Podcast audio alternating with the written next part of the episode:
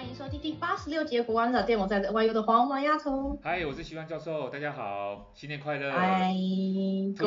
各位新年快乐！哎，大家是不是开工了？台湾的各位？没错，我们今今天一月三十号就是全台湾开工的日子，所以我们国光热炒店也是刚好跟着大家一起陪伴大家一起开工这样子。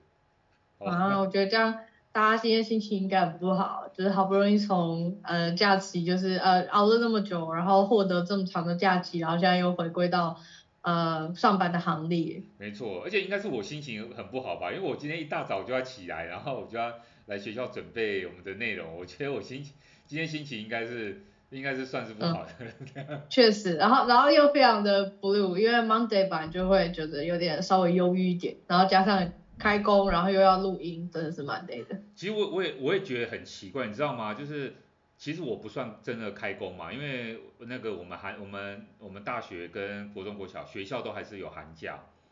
所以我们现在还是在寒假的时间里面。我我现在还是不用上课上班呐，这样应该这样讲。但是就是一方面就莫名其妙，你就是觉得说好像哎今天是开工日，我们好像就是你就是没有那个你就是不应该要玩乐哦，今天就是。不应该要要要睡到自然醒，那、啊、另一方面，那个其实我们也是手边很多工作要做，所以也没有办法真正的就是，虽然说没有上课，但是还有其他的事情要处理，哦，也也也也陆续想说刚好趁这个时间，今天看看能不能把一些事情做完。我其实今天，我觉得今天真的是蛮忙的，但就是录完音之后，我等下又有一些呃，哎，等下又有又有一个媒体访问嘛，啊，然后还有一个就是。那个我自己有一些东西要处理，啊，很很多很多很多很多闲杂事情这样子，对。那你有感觉你在这个过年这十天的假期有有有放松到？我觉得还是有，心情上，我觉得我觉得就心情上，当然你说你说形体上，就是你有也还是可以睡得比较饱一点，就是你至少身体上还是有睡比较饱一点，只是每天还是有不同的事情，有时候要去。跟那个朋友会面啊，有时候可能是要拜年啊，有时候会有一些亲戚的一些聚餐嘛，或是跟亲戚朋友小朋友见面什么，那个都很耗体力的，特别是跟那些小朋友见面，那个就是一个体力活，你就可能从下午或从早上开始就要开始玩踢足球，玩鬼抓人，玩什么莲花莲花 起。哦，梅花，天哪，有一个游戏叫什么梅花梅花几月开花哦，那个真的会，那个真的很耗体力这样子，等等之类的游戏啊，嗯、就要跟他们一起玩这样。那你也是很很很认真的陪他们玩。我很认真，对对，我是搞体力活的这样子。所以，当然我刚刚就像我刚刚讲的，至少你心态上是有一些有一些长官，他就他就在过年期间或媒体，他就不会在过年期间。来去打扰了哈，所以说有很多的工作啊，自然而然，学校当然也不会有什么事情在在那边寄信啊，在那边烦烦你啊，所以说这个的确让我们就稍微比较感觉比较自自在一点这样，对，有休息到啊、嗯，然后陪家人啊，然后可以稍微走一走啊，看一看，其实我觉得能够做的事情，而且你知道吗？那个百货公司特别这个时间真的是那个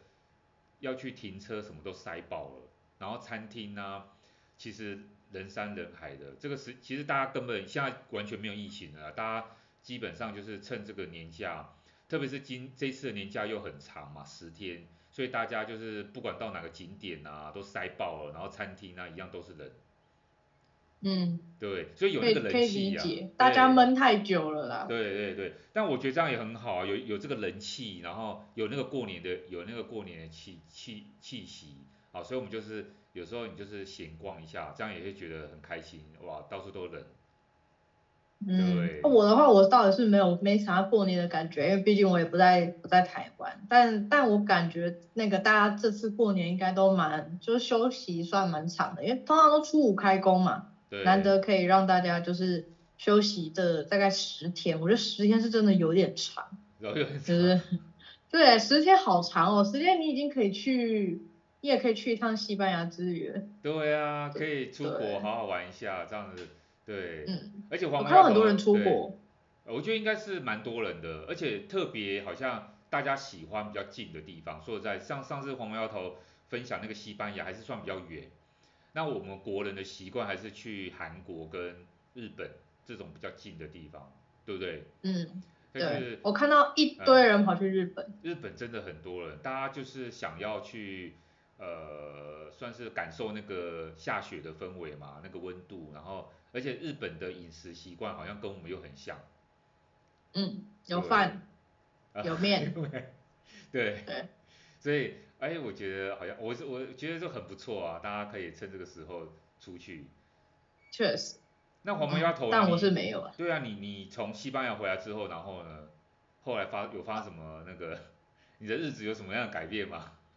没有，因为我一回来，其实隔天就开学了，就是差不多礼拜一就开学，所以其实就上礼拜一就开学，所以其实也没有什么特别特别觉得，哎，我继续放假的感觉。其实放完回来，我就觉得我那十天就已经像被偷走。就我不知道我们，我上集应该有提到，我觉得就还好，就是赶快回家，因为我觉得十天真的对我来说有点太久，所以其实我觉得我那十天就像被偷走了一样。虽然我是在玩没有错，但是但是但是我也很很想赶快回到我自己的小窝，就是只有我一个人。那我知道大家不知道大家知道 MBTI，就是我我大陆同学们超喜欢测 MBTI，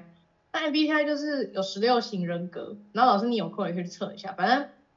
呃，我本人是 ESFJ，然后 E 的意思、oh. 其实最简单，那 E 就是呃跟大家解释，E 就是呃 introvert，也就是外向。外向。然后 I，如果你的开头是什么 I 叉叉叉，那你就表示你是一个内向的人。内向。对，但是但是我觉得那都只是参考，因为 E 型人虽然就是他们虽然看起来是外向。然后他们觉得外向人就是从跟他人的相聚跟快乐中获得能量，那 I 型人就是内向人是从自己身自己由内而外的有力量，就比如说独处啊，或跟自己相处啊，哦、需要空间这样。但其实我自己觉得，虽然我是个一型人，但呃我还是蛮需要独处的。就是我觉得我那十天就很像是因为行程都跟大家绑在一起，也不是说我不喜欢朋友，是我也喜欢他们，但是更想要。拥有一个人的时间，所以其实一回来之后我就整个宅在家，我完全不想要跟任何人见面，然后我也不想要，就是嗯不太回讯息，就是反正什么事情我都是除了写作业以外，我没有在做任何事情，就想要一个人，然后我就打开 Netflix，把我想要看的东西都看完。例如我最近跟大家推荐一下，就是呃，因为我本人是蛮喜欢伊藤润二的作品，就我在。大学的时候就有去他的那个展览看过，像他在博二有曾经有展出那种实，有点像实境的那种，就是让你闯闯关。然后他那个他那两栋楼里面两个不一样的呃主题馆里面，就是伊藤润二所有作品，然后把它画成呃各种就是展览，然后你进去会有人吓你，然后也会有伊藤润二的一些恐怖故事的人，就是他把它做成模型啊或什么的，就是让你真的去体验那个感觉。然后他最近就在 Netflix 上，他出了，就是 Netflix 跟他合作，就是他们出了把伊藤润二没有动画化过的一些，嗯，比较有，就也蛮有趣的小小短片，一些动画，就做成动画，就把他漫画做成动画这样。然后呃，我自己本人是大概有十二集，然后每一集都是一个故事，所以其实你也可以就是比如说你看个两集，哦，你今天不想看就把它关，就是但每集也大概才。扣除掉前前头跟后头的那个歌，应该每一个故事也才，如果它一个短一集没有两个短篇故事的话，一个短篇故事也才十分钟而已，所以就是其实很快就可以看完。然后我自己看完的感觉是觉得就是，我觉得伊藤润二的那个跟大家推荐，如果你也跟我一样喜欢恐怖的这种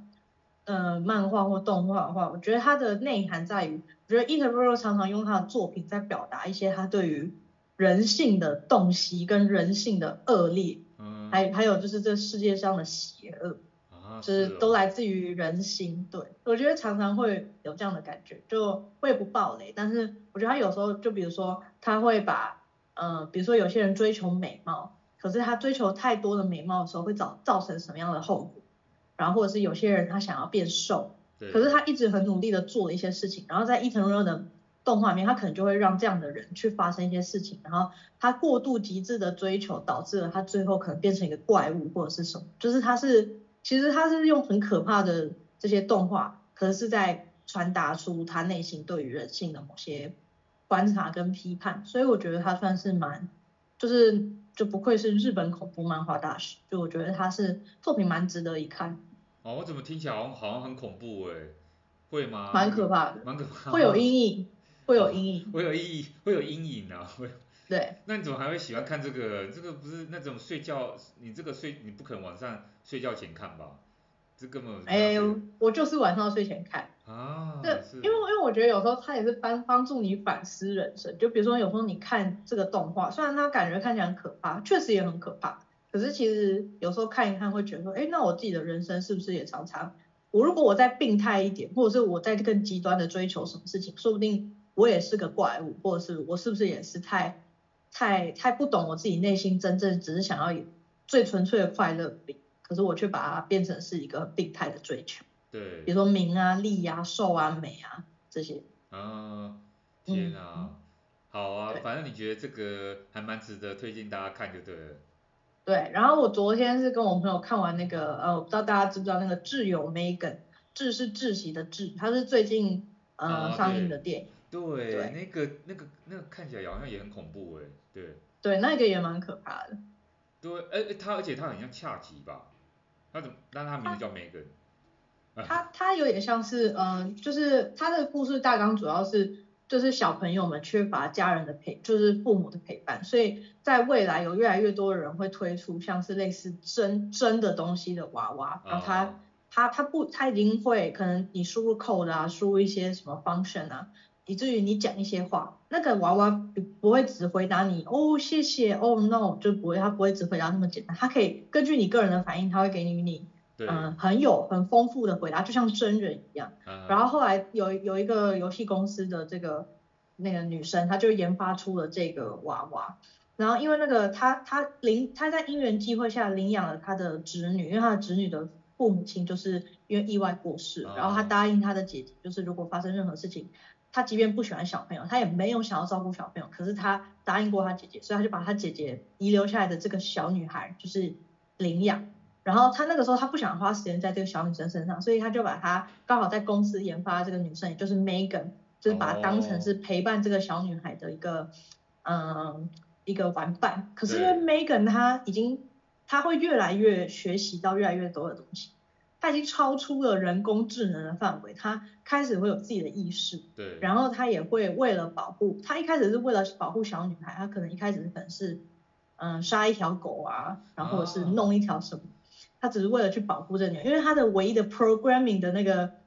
的它的目标就是保保护女孩，对，所以假设对他他没有那种人性化更人性化的设定是不能去做什么事情，所以他无所不用其极的去保护他的这个嗯主人，哦，就是这个小女孩，然后她开始杀人啊，开始做一些很可怕的事情，哇，对，但那个可到最后就就是会发生一些事情。那个不是他主动要做吧？我意思说他到底，当然我们没有要剧透，我是说那个到底这个这个 AI 这个机器人，他会主动做一些，还是他是因为要防卫而已？比如说人家要先攻击那个女孩，他才会攻击别人，还是没有？他会主动主动去攻击？欸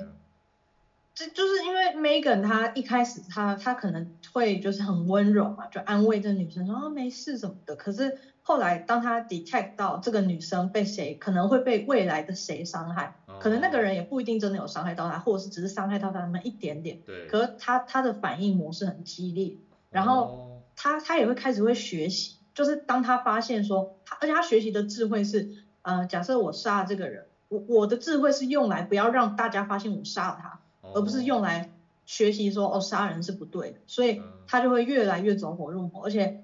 那个原本发明他的这个女主角，她她发现她的那个外甥女越来越就是依赖梅根，对。就什么事情都想要找梅根，然后已经不想去跟可能朋友相处啊，或者是说就是就只想跟梅根在一起，然后梅根也是，梅根也不会不会听那个女生的话，她只听她的那个主人小主人的话。对，就是变成后来就是有点可怕，然后后来当然就是小主人跟女主角之间，他们嗯，当然会有一些连结，然后最后他们发现说，人的人跟人之间的陪伴，可能并不是人跟机器人之间可以去取代这样。对对，嗯，哇，好，就是如果听众有兴趣，实在是可以去看一下，我我只是觉得很可，好像很可怕，我好像不太看这种恐怖片的。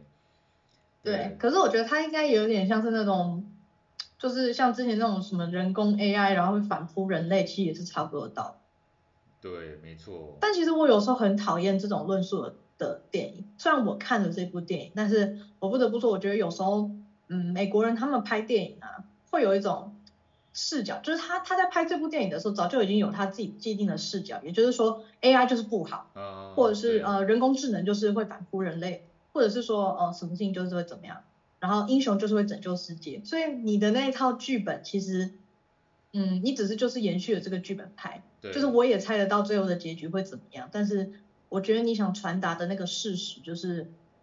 嗯，有时候有点太，我不知道怎么讲，有点乏善可陈，就是对，就一套剧本，然后只是换一个不同的角色。因为这个，因为这个也有一些宗教意味，就是说有他们就会对一些人工的，比如说之前有人讨论那种呃基因改造，比如说玉米或是一些植物，你去基因改造，你让它变得更更可口，或者让它变得量产更大，这到底是一个好事还是不好的事情？那对有些人来讲，当然这是人类的智慧的好像进步科技象征。可是对有一些宗教的人来讲，他会觉得说，哇，这个这个已经是跟这个不是上帝的，你知道当初造人的那个自然的原始状态。更不用讲，我们之前有有在有在讲那个疫苗的事情，那时候不是也引起一些宗教人士的，他们就拒打疫苗。拒打疫苗不是有一个很很很重要的因素，就是他认为说，你今天把一个莫名的东西注注射到体内的话，你这个就是你就是你就是改变了整个自然的一个生态或什么 whatever，反正他就一套理论在这边。嗯，对，所以这个这个我觉得黄毛丫头说黄毛丫头说的没有错，的确很多时候这些电影它背后好像都有那个文化的，已经有一些设定在那边了。对，就比如说像那个，我觉得鬼片有时候也是，就是我没有很 enjoy 美国的鬼片，是因为我不知道批评哦，但我就是觉得像像是丽英宅那种，他们会围绕着宗教嘛，也就是基督教或者是新教或者什么，反正他们会有一种驱魔，他们会，嗯，他们会，他们里面会有一些驱魔道士，然后他们想传达的意念就是上帝会拯救，就是就是有时候他们利用驱魔这件事情，他们驱散了很可怕的东西，可是其实。我觉得那个有点，我觉得我不知道为什么有时候看一看，我会觉得那个故事就是很很有传教意味，就是就是想告诉你说，哦，上帝会保护你，然后这些恶灵我们就是用方法让它驱散。那我觉得亚洲的鬼片并不那么强调这件事情，他们有时候是，嗯，就只是想要把人性的某些面相凸显出来，或是，但他不会去跟你说，哦，道教会拯救你，或者是佛教会，就比较没有那么多的。我很讨厌那种预设剧本，所以我觉得美国的鬼片有时候会沦落成就是。反正他一定会有个背景故事，然后那背景故事一定跟什么驱魔有关，然后驱魔呢又会跟基督教的神力有关，那这个神力来自于 God，那 God 会怎么做？这样我就觉得我没有很喜欢。啊，了解，对，嗯，所以黄毛丫头刚好你因为你刚好喜欢看看鬼鬼鬼片这些哈，所以你分享两则，嗯，那我也来分享一下。其实但我因为我没有喜欢看鬼片，所以我比较喜欢看呃好笑的呃轻松的，或者是说比较没有这么恐怖的。所以我这个礼拜呢，嗯、算上个礼拜我看了两个电影，一个是《灌篮高手》，就是嗯，那最近好红哦。对，日本漫画改编的。另外一个，另外一个你可能比较不知道，就是杰森·斯塔森他演的一个片，叫做全名我有点忘记了，但是副标是《五眼联盟》这样子。那杰森·斯塔森你应该知道吧？一个带有英国腔的一个演员这样子。他就是演那种打斗啊，那、嗯、那种那种东西这样子。好，那所以说第二片它就是一个比较比较娱乐性的，我想就想说就是过年时间就看一个比较不用动大脑这样子。然后我们现在讲第一篇哦，第一篇当然《灌篮高手》就是很多人的算是小时候啊，就或者我们这一辈，或者我比我这一辈更长的很多他们，其实我其实你到电影院里也不是只有我们这一辈的人去看，很多年轻的。朋友也有都有去看《灌篮高手》，它就是一个日本漫画井上雄彦是改编的一个漫画这样。那我我我本身是没有看过漫画，可是可是我就是我我总是听过嘛，你知道吗？就是你总是知道大概有哪一些什么樱木花道啊，什么流川枫啊这些人这样子。但是我实际上我根本我不是很很知道那个剧情怎么怎么怎么样的走走向。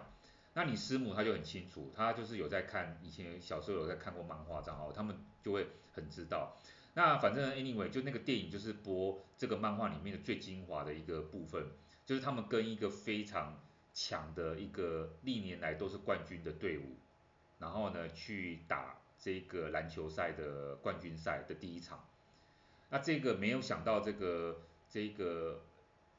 他们这个算是乌合之众所组成的这样子的一个球队，居然呢就在一个反正他就在一个过，就一个很激烈过程当中，很很起伏哈，剧情起伏过程当中，他当然最后就超乎大家的预测。可是结局当然我们都可以预料到哈，反正就是大家哇，原来一个很烂的队伍居然可以打赢一个很棒的队伍，比如说这样的。可是重点是那个过程，就是他这个导演怎么样，他是一个动漫嘛，哈，他怎么样从这个从一个这个后卫，他的工程有一个叫工程的一个小伙子，他小时候啊，然后什么开始描述这样，哇，你就想说从那个从然后他所遇到每个人，然后每个人他背后都有一些故事。那这些人都是乌合之众，因为每个人他都有自己不为人不好，算是一个呃也不是可怜的故事，但是每个人都有每个人自己的故事，再加上每个人在篮球这方面可能都可能有那么小小的一个自己特殊的技能，可是问题是，你当你全部人凑在一起的时候，你要打败一个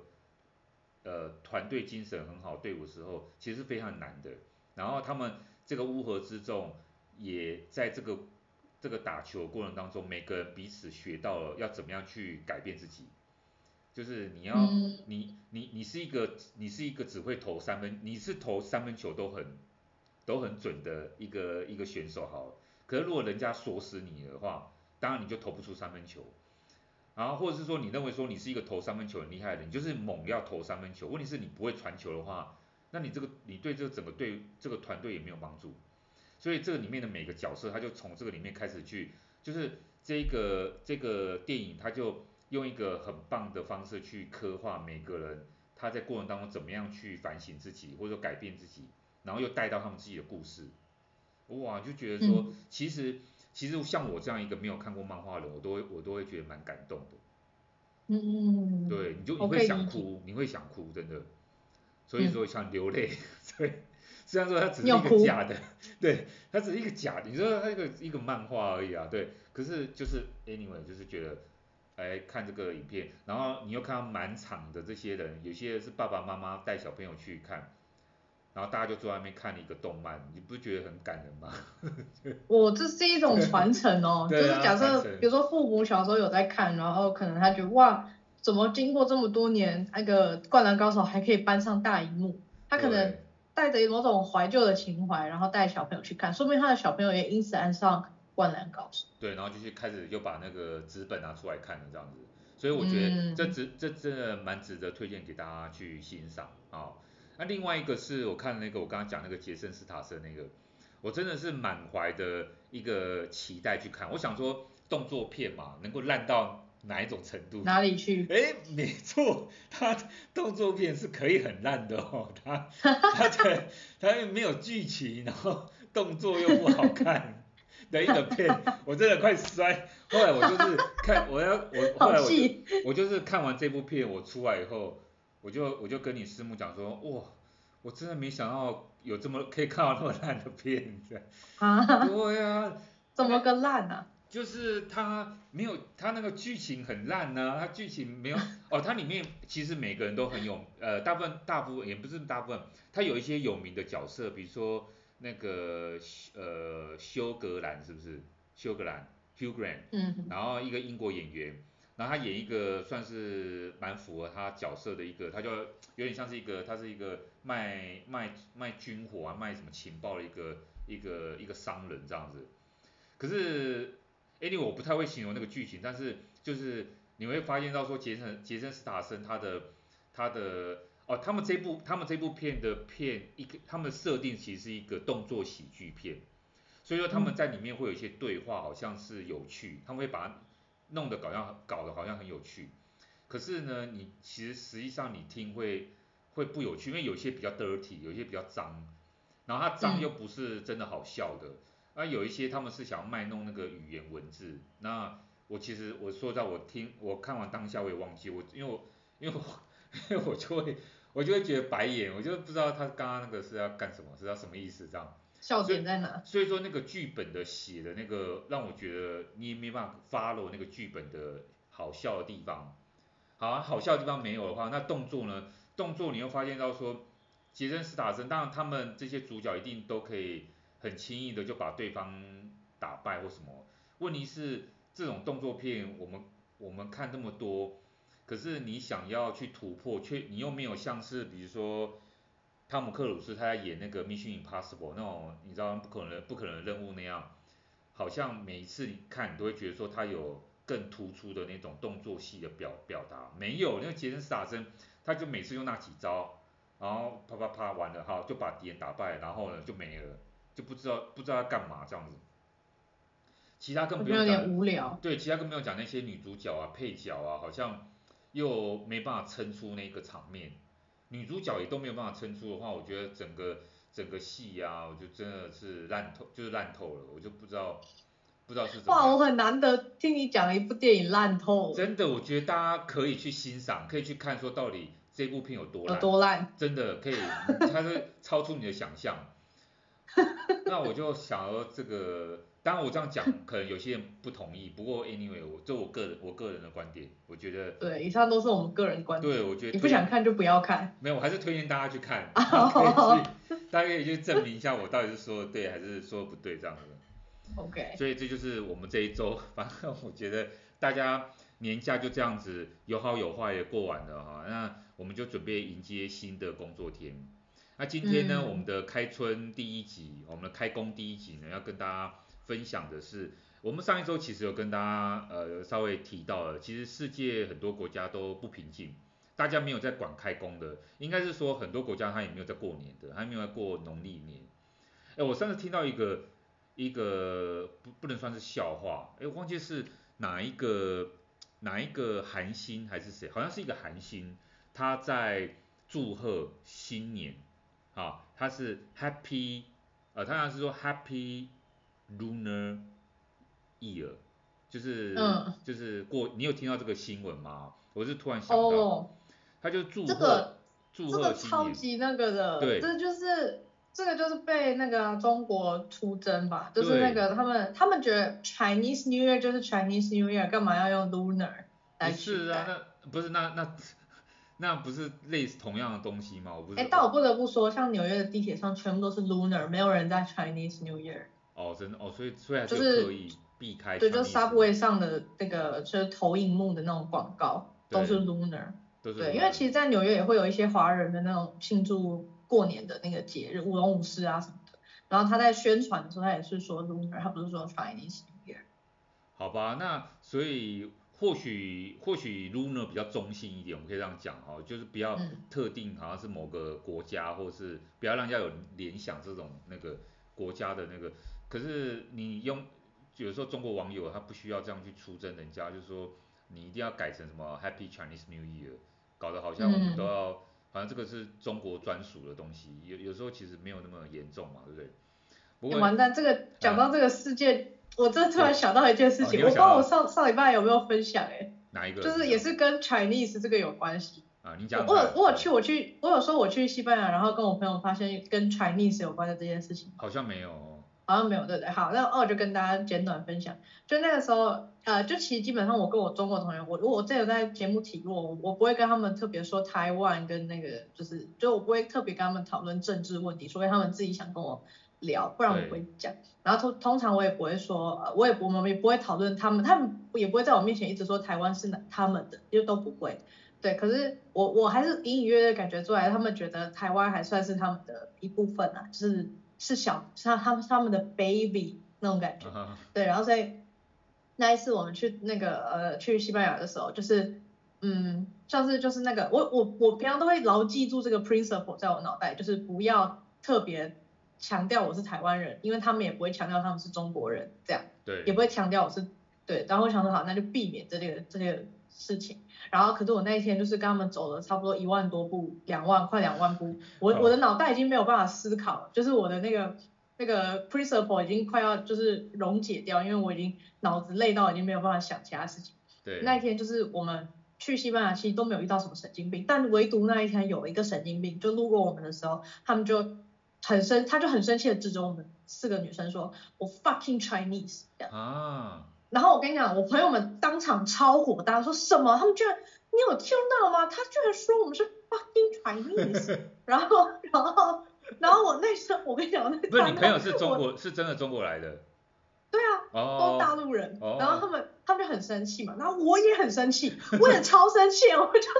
我就已经那个气控制不住了，说对啊，什么 fucking Chinese，教 Japanese 就算，教什么 Chinese 啊？然后跟你讲，当下空气瞬间凝结，对对，就是超安就安，我那朋我那三个朋友瞬间不气，然后就就是就是看着我，然后就这样愣住，然后两秒。然后，然后我就很尴尬，然后后来他们也，我不知道他们是装没听到还是怎样，他们又嘻嘻哈哈，然后我们就哭了。哦、对。但是我觉得我那一刹那真的是，嗯、呃，就是非常的尴尬，就是我的那个我的理智已经没有办法 control 住我平常的那个国族认同，就是我我已经就是我已经 我受不了人家你说 fucking Chinese，我就觉得就是啊，我不行，就是我我我没有办法。然后我我问，然后大家一定可能听到这边想说，那为什么 fucking Japanese 就可以？那是为什么？但是那哎，那不是因为我崇洋媚日，纯纯粹是因为我本来就单眼皮，所以我很常被误认成日本人。哦。所以所以我就觉得说，如果你说我是 fucking Japanese，我还是会不爽。但是你因为好，那我不得不说，因为你讲了 Chinese，我有点不爽啊。那你叫我 fucking，我更不爽。那你 fucking 再加一个 Chinese，我就真的我就真的哇，动没掉啊。可是没有，如果你不是你不高兴的原因是你被误认为是 Chinese 的人。嗯，就是 fucking 加 Chinese 我就不行。但是没有，那你不是你到底不高兴的点是因为你认为他侮辱到你，还是你认为他他侮辱到就是怎么讲，他侮辱错了这样子？侮辱错了。侮辱错了嘛？对啊，所以说你不认为你是 Chinese，然后你被认为是 Chinese，你就不高兴。可是他如果对我说 fucking girl，我也会生气啊。啊，那当然废话，那他他只要骂你都会生气，只是你生气的程度原因是什么不一样。就是就是我觉得 Chinese 对我来说我也不高兴，但你讲 fucking 加 Chinese，哇，打双重的不高兴。但是如果你讲我 fucking Japanese，嗯，就是为生气。哦，为生气。好，那如果说，那所以说你大等于是你大陆的朋友知道你生气的原因吗？是说。是到底是他认为说你比你怎么会比他们还更捍卫 Chinese？是不是他们误会了这一点？没有没有没有，因为我那个时候很明确的说出来说什么，我就他们说好生气啊！你有听到他说我们 fucking Chinese？我到底要讲我什么 fucking Chinese？我超级没办法接受，讲我 Japanese 说出来什么 Chinese？我的我的对，所以我觉得他们应该是有懂我的意思，但是他们没有想到我我居然这么脑波弱就。讲出了这些话，但是他们也没有生我的气。哦，了解。对，对，我发现，我发现我还是会有一点国族认同，我好像真的没有办法接受人家一直叫我 fucking Chinese，因为我觉得，我觉得就是该怎么讲，就是我好不得不说，我觉得 fucking Chinese 的这件事情，已经不是说 Chinese 认错我国籍这么简单，因为 Chinese 在他们耳里就就是眼里是，就是通常是没有什么文化素养。对。就他们骂你 fucking Chinese，是因为他们觉得 Chinese 就是，嗯，有一些行为他们不喜欢。对。就比如说，他们觉得 Chinese 有有时候讲话很大声，然后吵闹，就是到处对，然后一成群结队的吵闹，就是对我来说这件事情，你如果叫我 fucking 台湾，我就 of course，就是我甚至不不叫不会生气，因为我不懂台湾历史是一个什么样负面的称呼。啊。可是 Chinese 对我来说，我觉得在国际国际上。大家对于 Chinese 这件事情是有负面的对，有一个公认的，对。对，那个那个真的不是我害的，就是他们就是就是他们对于他们某些什么大妈团可能会有一些负面想法，我就觉得说你把我当大妈团吗？我长就是这么的轻，就是就轻年轻可爱，然后然后你居然说我 fucking Chinese，不是，我就 unbelievable。不是，你讲到这个，我刚才讲那个杰森斯塔森，他里面电影有一幕也是这样，他在飞机上面啊，然后呢。就是他就要弄一个类似笑点，然后那个笑点就是在飞机上面就是乱轰轰，然后呢就听到有一个 中国人讲说，就没有他听到一个中文讲说什么什么啊什么啊，没有，你知道他的笑点就是说，但是遇到中国人就是中国人是最吵的，就是这样子，对对啊，讲中文，可是当然讲中文不止中国人，讲中文可能也有也有我们台湾的，也有别的新加坡人，好不好？对，但是可是你他的笑点就是要弄，就是说好像类似中国人，就是不管在哪里，你只要听到有那种大吵大闹，就是中国人这样，就是这样。对。对。对，所以所以所以你我我并不是说我现在是说中国人这样，这不不是我单方面认为，是说这个世界上假设有人说你 fucking Chinese，其实或者是说你就是不要吵一嘴 fucking Chinese，说你声音很大 fucking Chinese，这件事情其实是因为他对于 Chinese 那种大妈团或者是出游的时候，他们喜欢大声嚷嚷这件事情，好像他们觉得没文化没水准，我我就会觉得这件事情对我来说，我不得不说 fucking Chinese 对我来说是一个贬义词。就是很贬义，就是好像你觉得我没文化没素养，所以我觉得你要说他是骂错还是骂我，我觉得都有。对。因为因为你骂错，我确实不是 Chinese，然后第二你骂你骂我，就是你觉得我没文化没素养。啊，对。这样对。我就会不高兴。真的是罪该万死，他不应该叫你 Chinese。对对。对，然后你然后我在想会不会就是因为这样，如果他说我 Japanese，我这样我这样能理解，是因为 Japanese 很安静啊。啊，对对。就是你如果对着一群。人说哦，fucking Japanese，我想不出来 Japanese 有什么贬义。呃，对对对。对，所以所以我顶多觉得那你就是单纯歧视这个国家人，比如说 fucking 泰，就是什么泰，就是什么讨厌的泰国人。可是我也想不到泰国人有什么好给你骂。你就会觉得是单纯单纯你这个骂的人有问题，你不你反而不会生气，你会觉得你你就是你就是不知道，你就觉得你如果骂错了就这样顶。对，反而是你脑袋有问题，才会这样子骂人。对对，你 就没有在羞辱我，可是你 你说 fucking Chinese，哦，那一刹那我真可能走两万步，因为平常的我是，哦对啊，怎么可以这样说呢？嗯，嗯就就当做这件事情没有这样，可是我那天就是因为已经走到我那个脚酸到不行，然后脑袋没有办法思考，我就把我心中最最 true 的那个那个 对白讲出来。对啊，这个就是潜意识，这个没办法隐藏的这样子。好啊，我们怎么会讲到这个呢？其实我本来没有要讲 Chinese 的这个东西，可是我今天其实是要讲说，呃，前一阵子其实在这个二十二十五号的时候呢，纽西兰呢，纽西兰这个国家我们比较少去谈到，可是纽西兰它的这个新总理上任的，这个不知道我们大家有没有听到这个新闻哦？主要是因为他之前这个总理呢是一个女总理，叫做阿尔登。这个女总理呢，其实她做的不错，特别是在疫情期间。如果我们听众有注意到的话，我们其实之前过去的这段期间，我们在讲疫情的时候，全世界表现几个好的国家，除了台湾之外呢，有一个很重要的国家就是纽西兰。纽西兰其实跟我们台湾很像啊，就是它整个是全面的封锁哦，监控这样子哦，那就是。归因于这个前总理阿尔登啊，他的算是一个比较有魄力的这样一个做法。那她也是一个女性总理呢，所以说她其实被很多人认为说她是一个明日之星。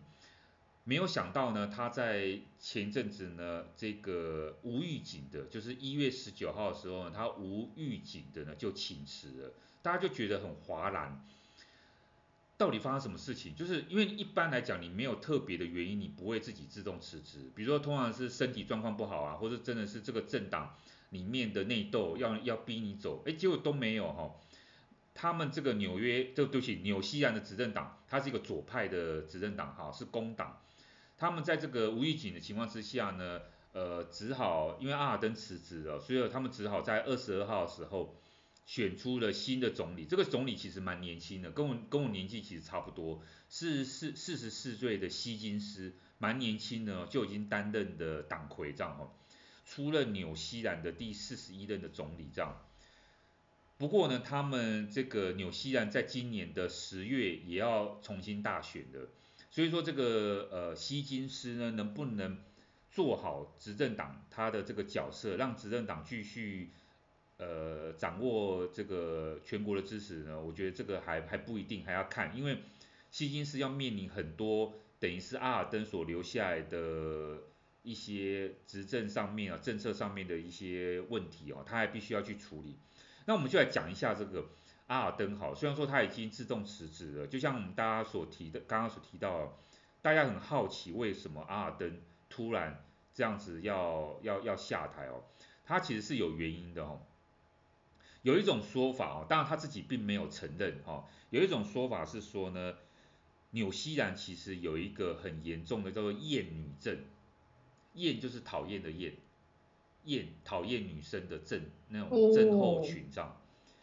身为一个女性的总理呢，我觉得她当然她跟她女性有没有关系，这是另外一回事。不过她的确做出了一些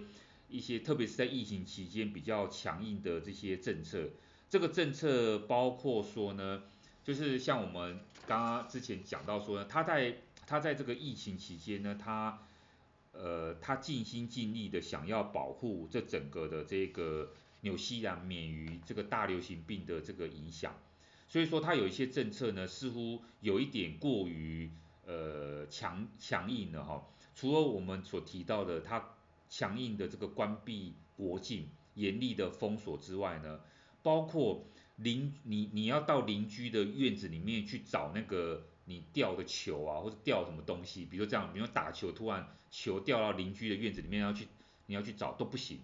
啊，你不能跨越到其他的邻居。跨到别人家里面，就是你只能在待在自己的家里面，你不能外出工作。然后呢，你要严格的接受疫苗的这种接种，你要这个你吃饭有严厉的这种去餐厅的这些准则，甚至礼法这些都不行，反正都会被受到限制。对我们台湾人来讲呢，在疫情最严峻的时候，这些东西对我们来讲都是非常，对吧？司空见惯的东西。家常便饭。对，你就是不能去餐厅吃东西啊，你就是不能外出啊，你就不能怎样，就这个很，而且你要强制接种疫苗，这本来就是这个。可是，在纽西兰来讲呢，这种很多这种东西都是对于人权的这个限制，这样子，导致于说呢，呃，像这个我们刚刚讲的这个阿尔登的这样一个强硬的做法，不知道有没有跟纽西兰的某一种厌女症结合起来。所以说过去这几年，嗯、你知道吗？阿尔登他接受了很多的这个怎么讲攻击的这种威胁哈，包括他接接受到 email 啊，或者说他在这个网络上呢有很多这种讯息，网站上面呢有说他们要去攻击，他们要去对所谓的阿尔登不利，有这种紧张形形势，所以说甚至呢官方都。有发出这个呃正式的声明，就是说，的确在维安的层级上面呢，他们对这个阿尔登呢已经是跟过去几届的这个总理相比，他们升高了很多，他们而且他们要这个对阿尔登的这个人身的保护的警力呢，也超出过去以往许多这样子，你就知道说这种不管是假讯息也好，还是真的这种威胁的这个言论。其实都对于阿尔登的个人造成很严重的这种压力啊，跟威胁感。嗯，好可怜哦。所以说，你看，在一个这么民主的国家里面，特别是总理，一个女性总理，对我们来讲，我们有一个女性的领导人，其实我们都会觉得说，好像蛮光荣的。这个这个其实很多国家都没有办法做到的事情。但是对于这个阿尔登来讲，她的这样一个女女性的这样一个象征。那反而在这个国家里面呢，受到了这个威胁。他在这样一个威胁言论之下，我觉得他其实在他的这个下台之前呢，他并没有说是因为这种这种威胁所造成。不过根据很多的这个报道啊，根据很多的这种证据显示，他都是因为这样子一个压力啊，导致于说他这个对于他这种人身攻击，他真的受不了了。他觉得他要回归家庭啊，他不想要。呃，真的，万一你知道有这种悲剧产生哦，到时候后悔莫及啊，所以他就他就下台了这样子。嗯，了解。所以其实也并不是说有什么发生什么重大的什么呃施政的什么错误啊什么的才做这样的决定，就是他突然而然的算是蛮嗯，就是猝不及防的提出了他想要回归他家庭的这个决定。我觉得，我觉得这个是一个很重要的原因之一啊，就是这种工作压力。当你说工作压力谁都有，可是这种工作压力已经是一种让他觉得说他活在恐惧当中，而且他整个家庭受到了这种言论上面啊的的威胁，而且这种的言论的攻击不是只有一次两次，因为他已经到了人身安全的攻击了哈。所以说这个，我觉得这是一个很重要的压力。当当然。还有一些报道，还有一些这个分析呢，也提到了他的其他的一些问题。这个问题呢，不是完完全全的非理性的哈。那就像刚刚黄毛丫头讲的哈，这个会不会是他的职他的一个什么他的行事风格，也其实造成了这个整个社会对于他有一些反，总是有人反对他嘛，不可能这个社会所有人都支持他，所以的确有一些反对他的人。我们撇开那些不理性的反对的意见，那我们来看看有没有一些比较理性的反对的声浪呢？有一种说法是说，像我们刚刚提到的，它在于这个阿尔登他对于新冠疫情的应对方式，对于很多西方世界的人来讲呢，他的这种手法是一种专制主义的手段。所以说，即便是几乎呃很多这些他们这些反对的批评的媒体呢，就认为说。你这种呃执政的这个做法，虽然说让我们的这个纽西兰好像看起来免于受到疫情的这种大大流行性感冒的影响，可是问题是，它是不是助长了你个人的这种专制主义的这专制主义的这种手段呢？会不会当疫情结束之后，你又你就养成了你个人或者说你这个党的这种这种专制的这种这种行事风格？你会不会在在另外一个呃别的这个事件当中啊政这个政策决策当中，你也是用同样的方式来去掩盖了你其实你是要做这种专制手法的这种这种政策呢？所以一种批评就是这个样子哦。那这个批评也延续到了他在其他方面的这些做法，比如说包括他在这个住房啊、医疗保健啊、移民问题上面，很多人都觉得说。你根本都做了一团糟，你都没有好好的把这个社会福利这方面做得很好，还有移民问题上面你有没有处置得很得当？你只是一昧的用这种，又回到我们刚刚讲了，好像很专制的这种手法啊，你做这种限制性的这种行为，然后其实你没有一些真正的一些政策的内涵提出来，那大家就会觉得说，哇，你的这种表面看起来好像这个。这个就是说，你得到这些国际上面的这些称赞，好像大家觉得说纽西兰做的这个防疫措施措施做得很好，这个只是一种表面的这种形象功夫而已。而实际上呢，真正我们去检视你的其他政策，其实都做得很差。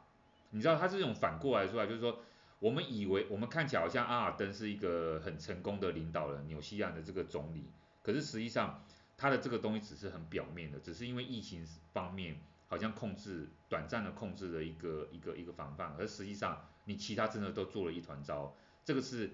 要去看这个这个当这个你要具体的这个政策，你才可以知道说他到底做得好不好。所以说就有人说，其实选民真正关注的不是他的这个形象问题，不是说好像有一个女性的领导人，我们就应该要一面的支持他，而是有些选民会认为说，我们真正检视的话，其实这个总理做的并没有真的很好。那反也反映到工党他目前的支持度，他其实目前工党的支持度呢，跟他的这个反对党有，也就是一个比较右派政党来相比，其实是落后的。那大家，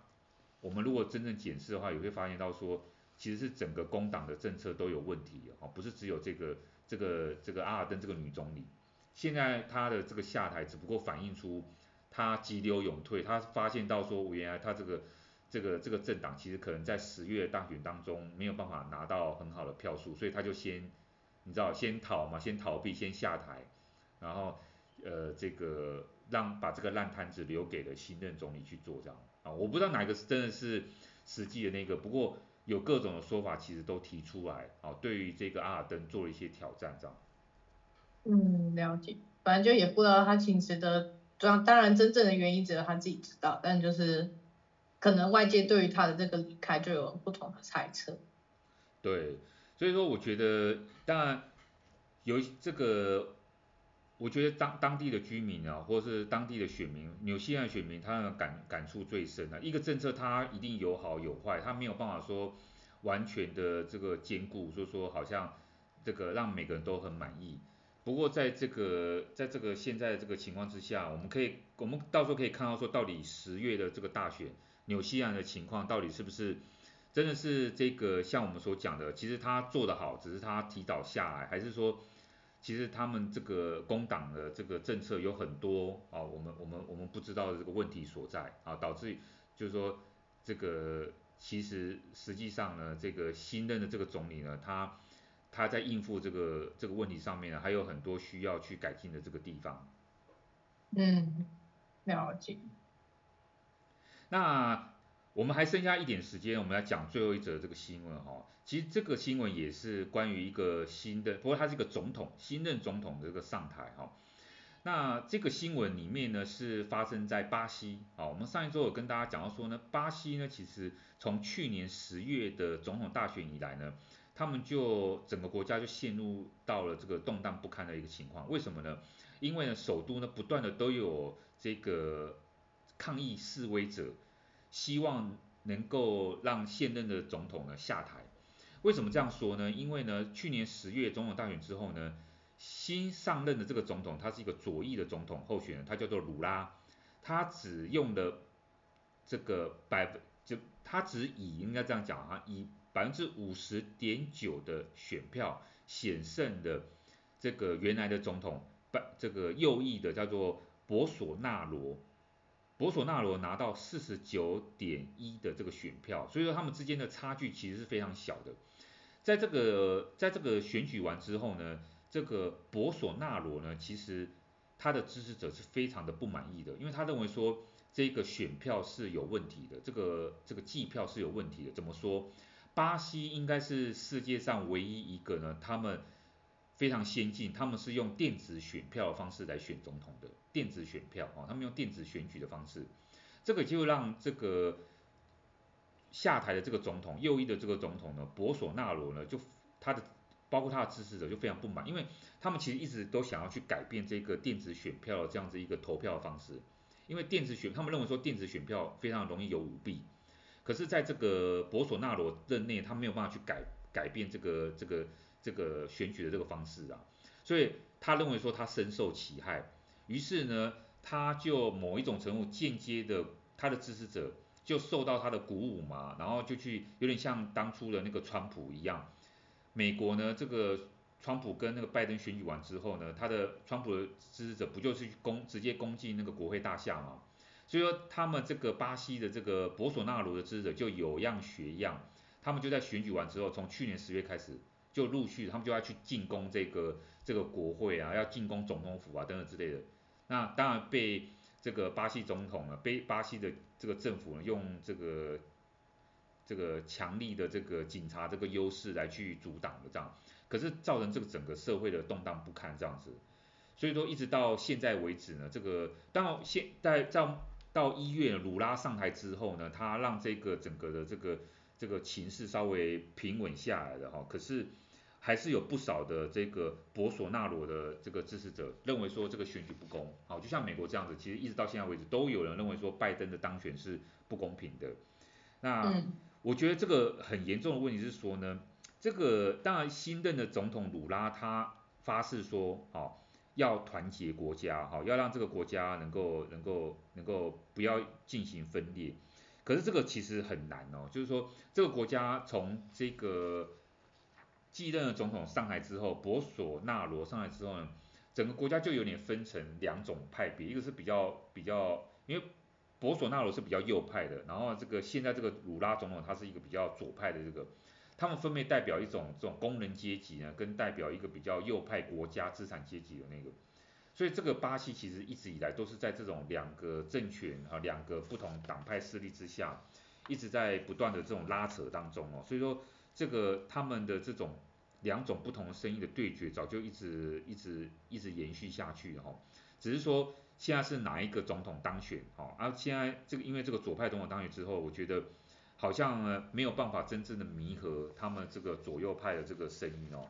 而且一样呢跟刚刚这个纽西兰的问题一样，他们还是一样有疫情的问题，还是一样有这个经济的问题，还是一样有这种。左派所重视的这种贫穷问题要解决，啊，所以说我们就看这个新任总统上来之后呢，能不能去把这个问题呢，能够好好的稳定下来。嗯，那个时候也有关注到这个，然后那个时候那个呃很多国际媒体都觉得说，哦，一定是那个右派那个总统，就博索纳罗他可能对于这个选举他觉得不公，所以他就煽动他的支持者去呃去你说暴动也好，或者是说抗议也好。可是后来就是他他就是就就是对媒体发布他的宣言，就说哦这这跟我没有关系，是那些支持者自己要为了我就是去走上街头，那跟我一点关系都没有。所以其实就我觉得该怎么说？我觉得就巴西常常会好像。每每次总统选举，然后就不一定民众都很服气那个总统的那个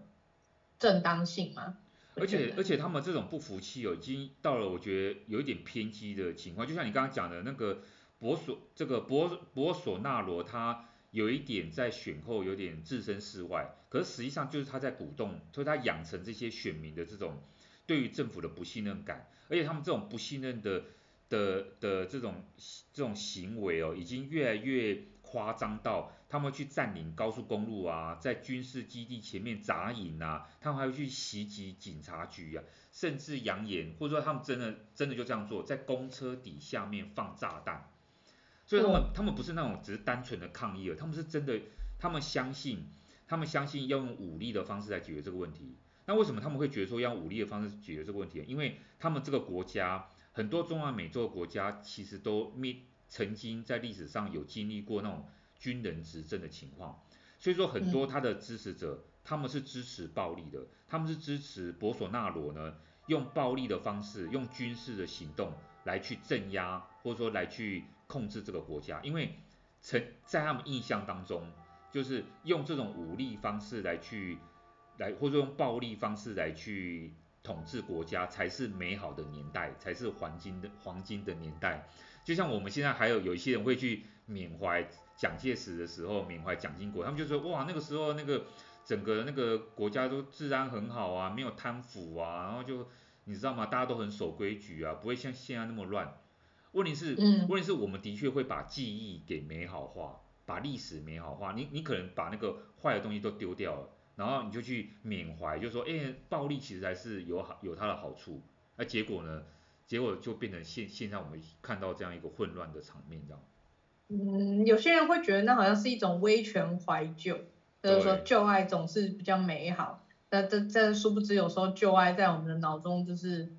可能有一些美好的记忆去美化它，但你实际回到当时那个状况，你还是有可能会跟他分手。所以我觉得就。对，就大家千万不要太信任记忆中的那些美好。我们每有些回忆是怀念是不错啊，但是它有时候只是在你的那种嗯、呃、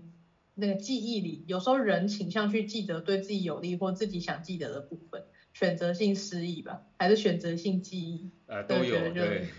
对，就大家就是还是要嗯。还是客观一点去看待自己周遭的环境，而且你都生在民主国家，你既然选择在这个国家生活，那你去遵循这个国家它所定下的一些行政规定，或者是它的一些法律，或者它的一些宪章，我觉得这也算是作为一个人民比较需要去，基本上要去学会的一件事情。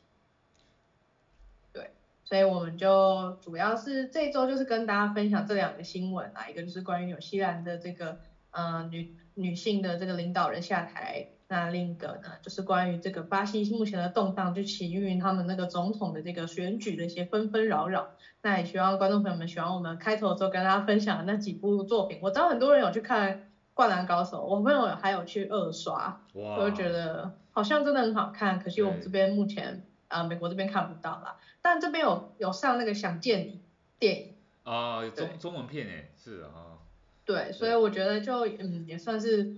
也算是不错啊，就还看得到《想见你》的电影版。那如果大家有看《想见你》的电影版，也可以跟我说说你们的心得感想。我是还没有去看呢、啊。对，那第八十六节佛光闪电在这边跟大家说拜拜喽，拜拜。拜拜。